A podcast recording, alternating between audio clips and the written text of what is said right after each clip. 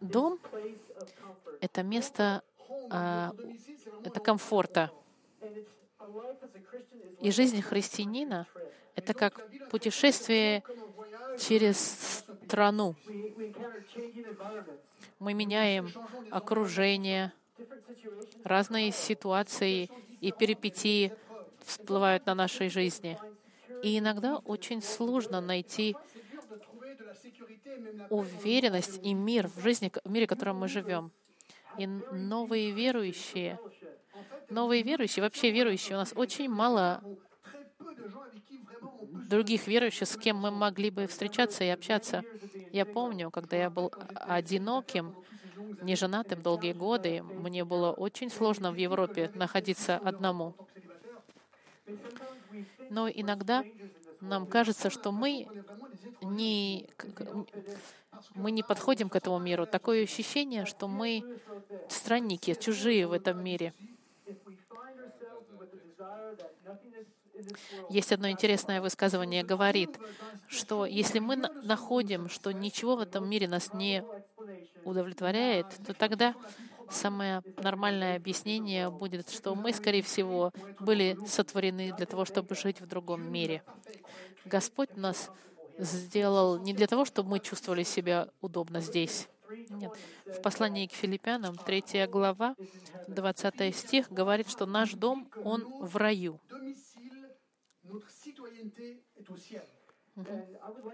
Я бы хотел с вами изучить эти строки вместе сегодня, чтобы укрепить нас, когда мы проходим через эту жизнь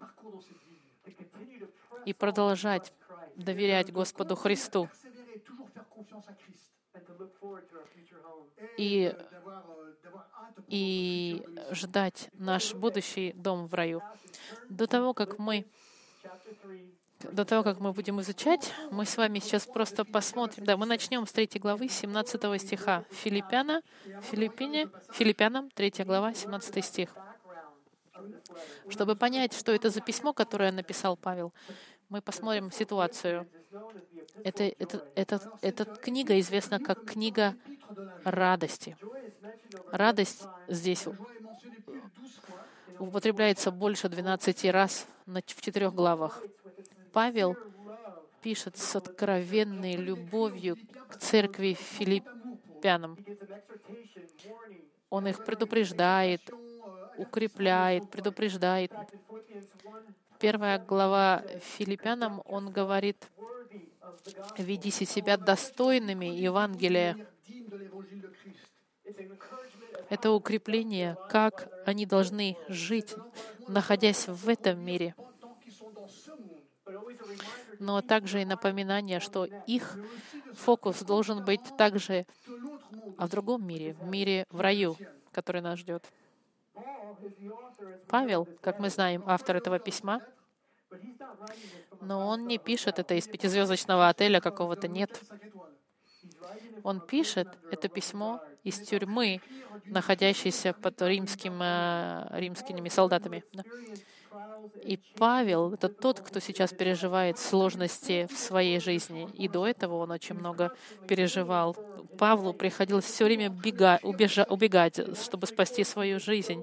Помните, он был забит камнями и оставлен умирать. И истории, когда Павел проходил через Филиппины, через Филиппы, до того, как он написал это письмо в 16 главе, деяний, он и, и, и сила были брошены в тюрьму и закованы в цепи. Но и находясь в тюрьме, в цепях, они прославляли Бога, пели гимны. Павел не пытается найти свою радость в каких-то обстоятельствах мирских. Нет. Но давай посмотрим, давайте, что же за состояние церкви Филиппий потому что город Филиппа был наполнен лжи-богами, всякими сектами, э, ложными религиями. Он был окружен языческими храмами и безморальными людьми, которые практиковали вещи, о которых даже неприятно думать и говорить. И мы знаем, что в Деяниях в 16 главе, когда Павел говорит о том времени, когда он был в Филиппах, была как раз история с, с одержимой демоническим духом девочкой, дух, который предсказывал. И ее владельцы использовали эту девочку, чтобы обогатиться. Но знаете что? Это маленькая церковь. Она была верная Евангелию. Они продолжали идти. И в центре этого, этого идолопоклонничества первая европейская церковь была а, основана. И я вам хочу сказать, что Женева, она не отличается, как и Женева, как и Канны и Париж, любые города. У нас есть также лжерелигии, секты и лжеучителя, и моральные практики вокруг нас. Мы также страдаем соблазны, перипетии, изменения в нашей жизни, нестабильная жизнь. Но потому что мы верующие, грех нас не удовлетворяет, и мы продолжаем. Чувствуем себя странниками в этом мире. И сейчас я хотел бы, чтобы мы зачитали третья глава, 17 стиха. Подражайте, братья, мне и смотрите на тех, которые поступают по примеру, который имеете в нас. Ибо многие, о которых я часто говорил вам, а теперь даже со слезами говорю, поступают как враги креста Христова. Их конец — погибель, их Бог — чрево, и слава их в сраме. Они мыслят о земном. Наше же жительство на небесах, откуда мы ожидаем и Спасителя Господа нашего Иисуса Христа, который уничиженное тело наше преобразит так, что оно будет сообразно славному телу Его, силой, которой Он действует и покоряет себе все. Итак, братья мои возлюбленные и вожделенные, радость и венец мой, стойте так, Господи, возлюбленные до того, как Павел дает им 20 стих, чтобы напомнить, что мы жители небес, он дает им картину того, как нужно идти в жизни и как не нужно идти по жизни. В 17 стихе он говорит, подражайте мне и смотрите, то же самое слово используется в первом послании к Коринфянам. Подражайте. Он говорит церкви в Коринфях, подражайте мне, как я подражаю Христу, как Павел видит свою жизнь во Христе, он понимает, что он может быть моделью, по которой мы можем следовать. Какие цели Павла? В начале третьей главы, в восьмом стихе, он говорит, «Я все считаю я все почитаю щитой ради превосходства познания Христа Иисуса, 3 глава, 8 стих. «Да, я, да и все почитают щитой ради превосходства познания Христа Иисуса, Господа моего. Для Него я от всего отказался, и все почитаю за ссор». Поэтому он на все смотрит как на ссор по сравнению со Христом. Потому что целью Павла в жизни было знать Христа. Он не отвлекался мирскими Э, мероприятиями или миром.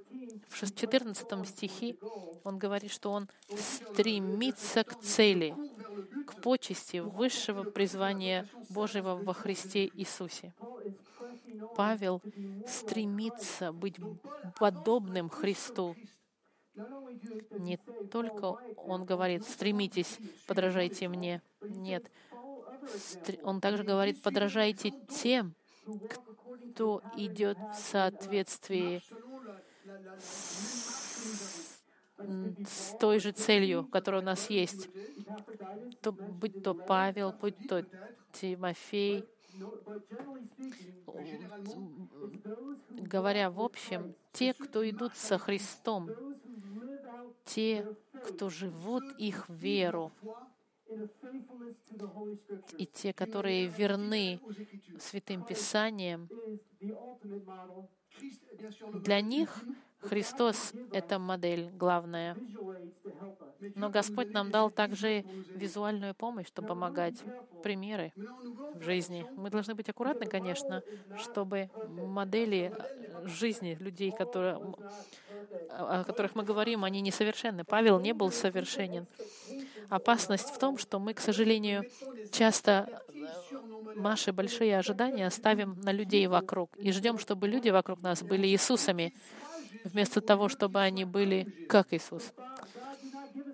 Господь нам не дал совершенных примеров. Я могу вам хотеть сказать, что я несовершенная модель. И если бы у нас была совершенная модель, мы бы тогда бы сидели и поклонялись бы этим совершенным моделям, как это было поклонники потому что мы бы хотели прославлять этих людей вместо Иисуса. Посмотрите только, насколько мы ставим на пьедесталы актеров, певцов, спортсменов или, или политиков. Мы, как христиане, не делаем, не ставим таких людей на пьедесталы. Мы прославляем Христа. Но мы можем смотреть на всех тех, кто идут вместе со Христом, и учиться у них. В течение 26 лет, как я христианин, в разных церквях и в течение моих больше восьми лет теологии было очень много учителей и пасторы, и старейшин, и, и, и христиан вокруг меня, которые для меня были такими моделями, такими примерами. Я был спасен из мира, и, для, и я смотрел на эти примеры, и я видел в них много несовершенств. И это хорошо, что Господь нам позволяет видеть эти несовершенства, потому что нам необходимо видеть эти несовершенства, чтобы мы могли видеть, как эти люди, у которых несовершенства есть, но которые следуют по следам Христа, реагируют на испытания, на, на сложности, как они держатся, крепятся, и когда им плохо, как они реагируют в любых а, а, ситуациях. И это помогает нам расти тоже. Но также здесь написано, будьте аккуратны, подражайте и смотрите на тех. Слово «смотрите» и под, это значит в оригинальном переводе аккуратно критикуйте, анализируйте. Не все же являются совершенными моделями Христа. И в моей жизни, до того, как я пришел в Женеву, были люди, которые шли с Господом Христом в течение 30 лет и больше. И после 30 лет они все бросили и оставили веру. Они никогда не были настоящими христианами. Библия наполнена предупреждениями, предупреждениями к церкви, чтобы церковь была очень аккуратна. Смотрите на хорошие модели, но избегайте мирские модели. И чем больше мы живем как со Христом по библейским ценностям, и тем более мы будем казаться странниками в этом мире и гражданами будущего царства. В 18 и 19 стихе Павел говорит, «Ибо многие, о которых я часто говорил вам, а теперь даже за слезами говорю, поступают как враги креста Христова. Их конец — погибель, их Бог — чрево, и слава их в сраме. Они мыслят о земном». Видите, он говорит, что есть те, которые враги креста. В контексте, кто же эти враги? В, треть, во, в третьей главе, во втором стихе, смотрите, он говорит, «Берегитесь псов, берегитесь злых делателей, берегитесь лжеобрезания, потому что это обрезание, они, те, которые учат другое Евангелие, это лжепророки. Он говорит о лжеобрезании здесь. Это те, которые э, их называют иудаистами. Те, которые говорят, тебе нужно работать, работать, работать, чтобы быть спасенными. Будьте аккуратны, берегитесь. И мы уже знаем, что языческий мир живет по-язычески. Опасность приходит, однако, когда лже-учителя могут просочиться в нашу жизнь. Посмотрите на Женеву.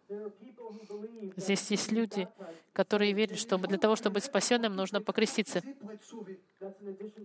Это, это дополнительная работа, это не спасение по милости.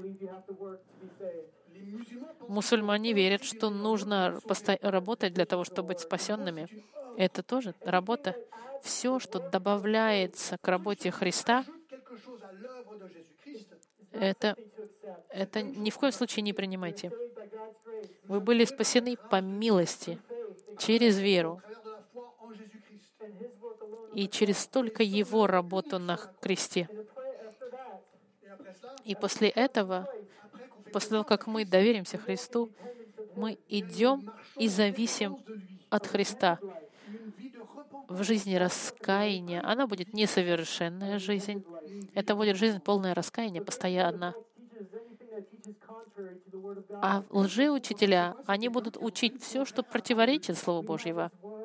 У нас есть Его Слово, любовное письмо Господа нам. И Господь хочет сохранить нас ближе к себе. И я, укреп... я взываю к вам, чтобы вы держали себя ближе ко Христу. Читайте Его Слово, чтобы вы могли легко отделить лжепророка, который хочет отвести вас от Христа.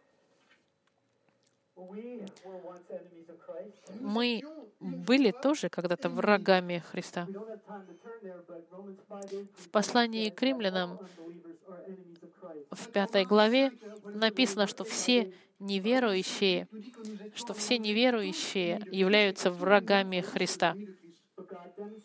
Но Господь проявил свою любовь к нам, что пока мы были грешниками, Христос умер за нас. Мы посмотрим сейчас это.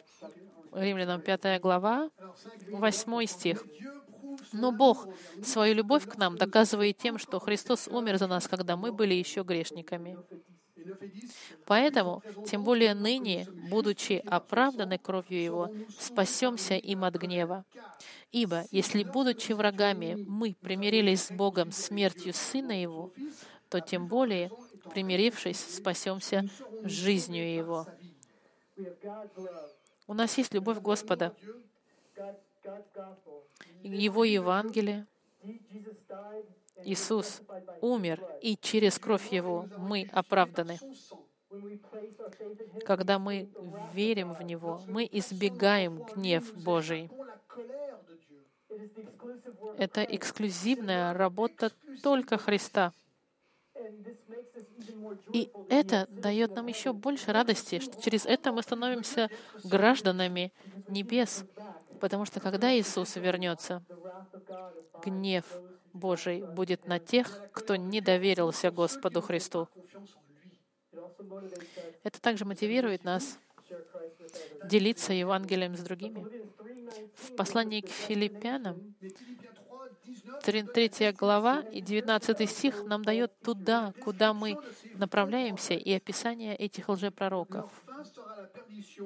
Их конец — погибель, их Бог — чрево, и слава их в сраме. Они мыслят о земном.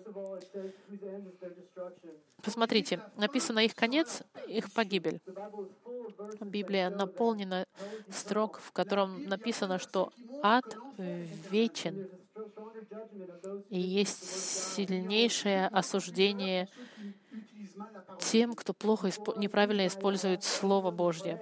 До того, как я должен учить Слово Божие, я молюсь и прошу, чтобы за меня моли, молятся, потому что я, я, я мучаюсь, когда работаю над текстом, потому что я не хочу ошибиться.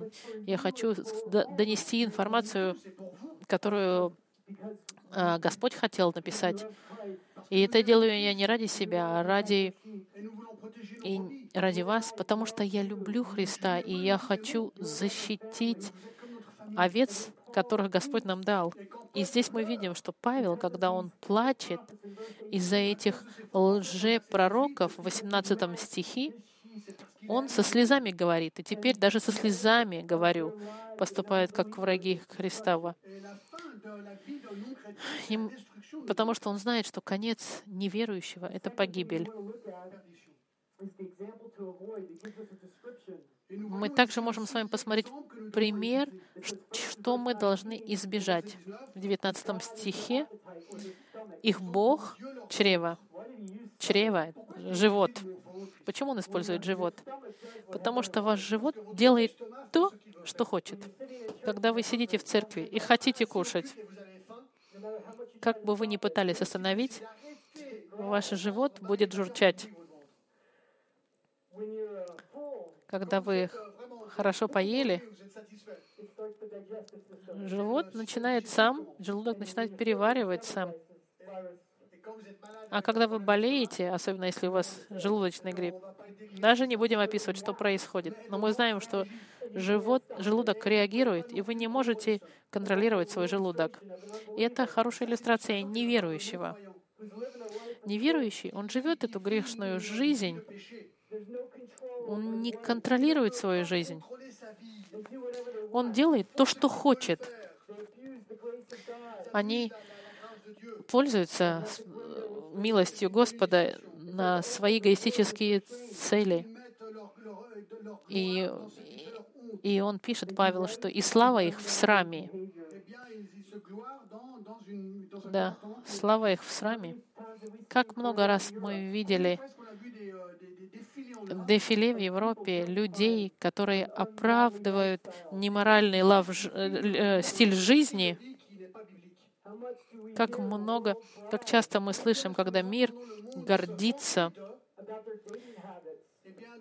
своими отношениями внебрачными. Вот мир, в котором мы живем. И их слова — это срам.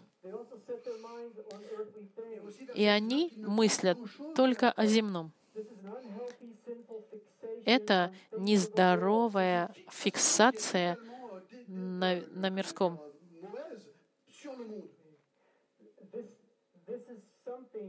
Это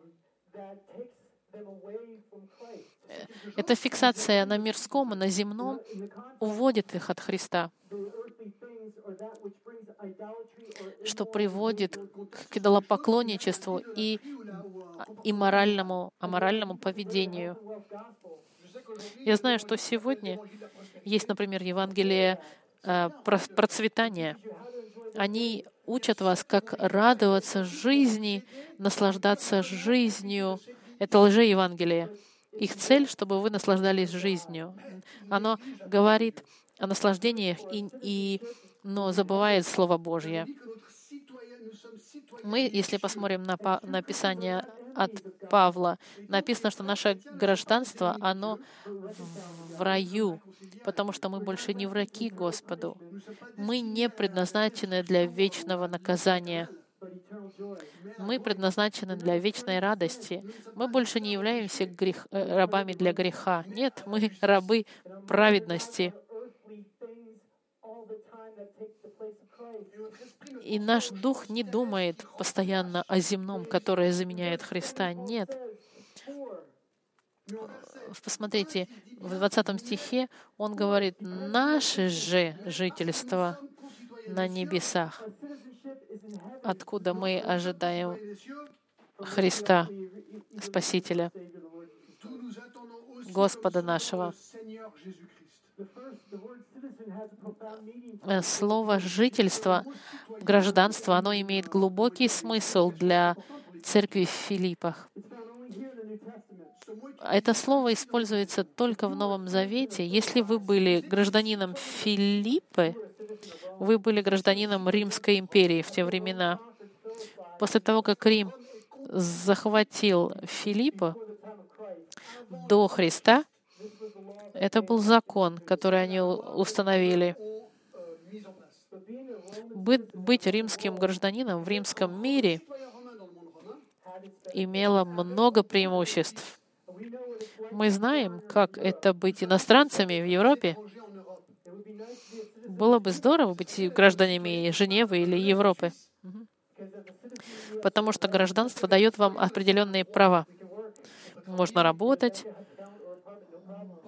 спокойно можно открывать счет, найти графику житье, но есть еще лучше, чем, чем жи, гражданство Женевы.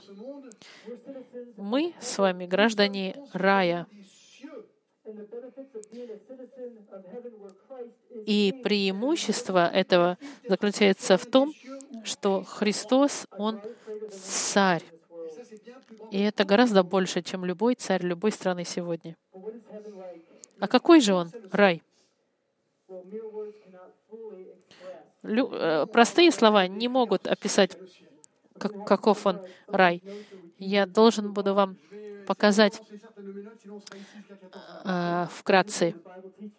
Библия описывает, что когда мы умрем, мы окажемся в присутствии Господа.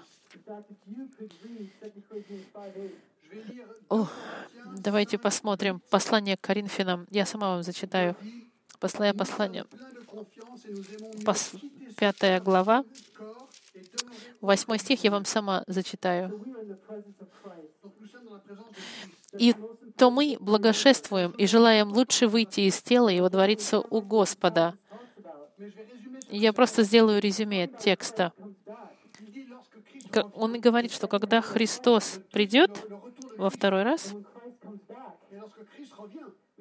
мы, мы можем найти это в книге Откровения, когда мы изучаем эту книгу.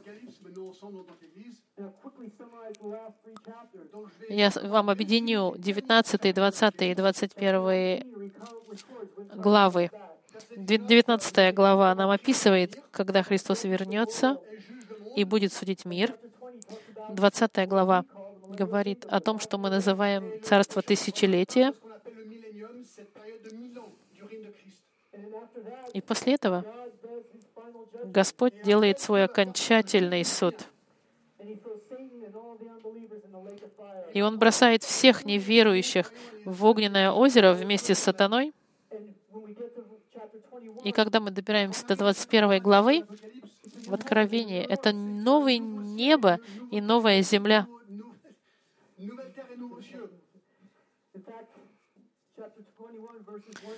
Посмотрите, первая по четвертую главу, я вам зачитаю.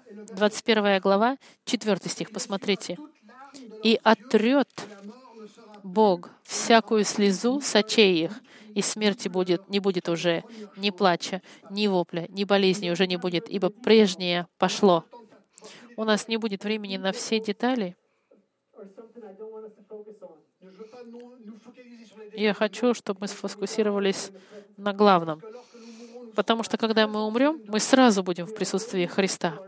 Мы ждем Спасителя. Текст говорит, что мы ждем с нетерпением. И слово, оно используется в Старом в Новом Завете как интенсивное ожидание будущего пришествия Христа. Потому что когда Христос придет, мы сможем жить вместе с Ним в новом раю и на новой земле. Не в этом мире полного греха, не в этом мире полного разрушения, полного насилия, грусти, печали, боли. Нет, мы больше никогда не будем страдать. Я люблю очень стих в послании в Рим, к римлянам, 8 глава, 8 глава, 18 стих, говорит, к римлянам, 8 глава, 18 стих. «Ибо думаю, что нынешние временные страдания ничего не стоят в сравнении с той славой, которая откроется в нас. Ибо творение с надеждой ожидает откровения сынов Божьих». Когда я был в Калифорнии, я укреплял одну сестру, которая э, страдала всю свою жизнь от рака. И очень она страдала. Но когда я пошел говорить с ней, чтобы укрепить ее, постоянно она повторяла этот стих, потому что слава, которая придет к нам, она несравнима с ничем, что этот мир может нам дать. У нас есть сейчас гражданство будущего проживания во Христе. И у нас есть надежда в будущем царе. В 20 стихе послании мы вернемся к филиппянам, в третью главу, он, 20 стих, мы ждем Спасителя, Господа Иисуса Христа. И все эти три титула — Спаситель, Господь и Христос — это три титула. Спаситель Христос, который нас спас от суда, от грехов. Он наш не только Спаситель, Он наш Господь, которого мы, если мы Ему подчинимся, Он станет нашим Господом. И Он также наш Царь. Это, это укрепляет церковь в Филиппах. Особенно для христиан, которые были под римским правлением. Они страдали, потому что если они не прославляли императора, они могли потерять жизнь, вас могли пытать или убить. Но он является нашим царем, которого мы ждем. Мы в этом мире видим, что везде есть коррупция. Когда мы смотрим на историю, цари и все лидеры, они всегда коррумпируются. Они берут то, что хотят. Они захотят вашу семью, они возьмут ее. Они захотят ваши деньги, они возьмут их. В послании к Самуэлю, э, в книге Самуэля, я вам хочу сказать, Самуэл предупреждал Израиль, когда они просили, дайте нам царя, Самуэль им говорит, он им говорит, вы что, хотите царя? Вы меня больше не хотите? Вы хотите, чтобы цари забрали ваших дочерей и сыновей, ваших поваров, ваших булочников, ваших слуг, ваших животных. Они заберут лучшие поля, лучшие виноградники. Они заберут процент от вашего дохода, и вы будете рабами царю. И многие искали настоящего царя, которого, который был пророчественным в Старом Завете, царь, который был бы нашим Спасителем, Господь Христос. Мы с вами ждем Иисуса, который совершенный царь, который будет править этим миром в совершенстве. Не только у нас гражданство в будущем царстве царя, в 21 стихе он говорит об этом теле мертв... умирающем, которое у нас есть, которое преобразится в славное тело. Смотрите, 21 стих. Он говорит об Иисусе Христе, который уничиженное тело наше преобразит так, что оно будет соответствовать славному телу Христа, силой, которой Он действует. В резюме я скажу, что мы видим, что когда мы умрем, мы будем в присутствии Христа, и когда Он вернется в свое прославленное царство, у нас будут новые тела прославленные. Тот момент, когда мы рождены, мы полны греха. И наши тела начинают потихоньку стареть, стареть и э, разлагаться. Каждое утро, когда я просыпаюсь, я очень четко вижу, как тело мое не улучшается. И иногда мы проводим столько времени, будучи, будучи и живя как граждане этого мира, и это нормально, что и неплохо образ... учиться, это нормально носить одежду, И я, например, очень много занимаюсь спортом, питаюсь правильно, пытаясь сохранить это тело, чтобы оно разложалось медленнее.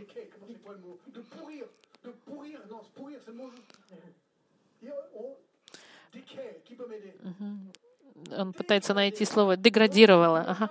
Но я не могу остановить деградацию моего тела. Я чувствую иногда себя как Павел, который говорит к, филиппян, к филиппийцам, жить — это Христос, умереть — это выигрыш. Он разделен между умереть, быть, чтобы быть со Христом, или остаться здесь и служить Господу Христу.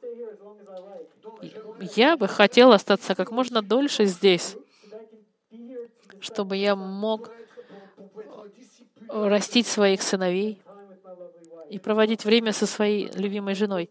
Но больше всего не сожалеть, что я жил свою жизнь для Христа. Я хочу, чтобы у меня была цель, как у Павла. Моя цель — это познавать Христа превыше всего. Это должна быть наша цель. Мы не можем не обращать внимания на наши души, пытаясь жить жизнью мирской. И Павел для нас отличный пример.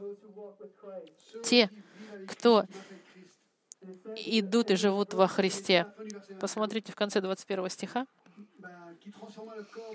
что Он преобразит тело соблазно славному телу своему силой, которой Он действует и покоряет себе все. Иисус покоряет себе все. И такой же самой властью, которой Христос покоряет себя, Он изменит наши смертные тела в тела славные. Не будет больше ни болезней, ни смерти, никакой болезни и печали, ни боли. Все будет подчинено Христу, и не будет больше насилия в этом мире. Поэтому мы должны жить как, как граждане а, а, небес. Я бы хотел заключить с этой историей. Когда я в 1992 году, когда я стал христианином, я, я был уверен, что Господь меня зовет на службу постоянную. И моя маленькая церковь, где я был, она подтвердила мое призвание. И они отправили меня в университет в Чикаго изучать Библию. Я уехал из дома, дом, который я знал в течение 29 лет, из, из моей церкви, которую я знал и считал своей семьей. Оставил также свою родную биологическую семью и все, что для меня было родным. Я все продал. Я все, что я собрал, хватило мне уехать. И я проехал 1200 километров в Чикаго. Мне было 29 лет. И я жил в общежитии с молодыми ребятами, которые были намного моложе, чем я. И я чувствовал себя э, неудобно. И мне, да, мне казалось, что мне было сложно, потому что я, мне было сложно быть окруженным этими молодыми ребятами. Но Господь помог мне сфокусироваться потому что я задалась вопросом, для чего я в этом мире? Что Господь зовет вас сделать в этом мире? Возможно, ваша цель — работать на вашей работе, а может быть, вы должны быть миссионером или пастором, электриком. Но делайте это, чтобы прославить Господа. И когда я себя чувствовал немножко потерянным среди этой молодежи, я моя мама прислала мне открытку, в которой сказано было следующее. Однажды миссионер возвращался в свою страну из своей, своего мессианского путешествия, он увидел огромную толпу людей с большими флагами и с транспарантами, и оркестр, который играл музыку. Но к своему разочарованию, эта большая толпа, которая встречала его, это было не для него, а для, для известного какого-то человека, который пребывал вместо с ним. И в этот момент он почувствовал, услышал Господа, говорящего внутри него, «Здесь нет толпы, которая, чтобы тебя встречала, нет оркестра». «Я знаю», — сказал миссионер. «Нет проблем, Господь». Господь ему сказал, «Помни, ты еще не дома, поэтому тебя здесь никто не встречает. И все, что бы вы ни делали, помните. И каждый раз, когда вы с чем-то э, боретесь, помните, что этот мир — это не ваш дом. Но когда мы вернемся домой, это будет невероятно. Помолимся в заключении. Господь, Отец, э, укрепи нас, Господь, и спасибо Тебе за Господа Христа, который наш Господь. Я молю, Господь, чтобы Ты был прославлен нашей жизнью, в этой жизни, сегодня, в этом мире. Однако я молю, Господь, чтобы мы всегда фокусировались на Тебе и были готовы к Твоему возвращению. Спасибо, Господи, за каждого присутствующего здесь. Благослови нашу церковь, потому что Ты Господин нашей церкви. Именем Христа. Аминь.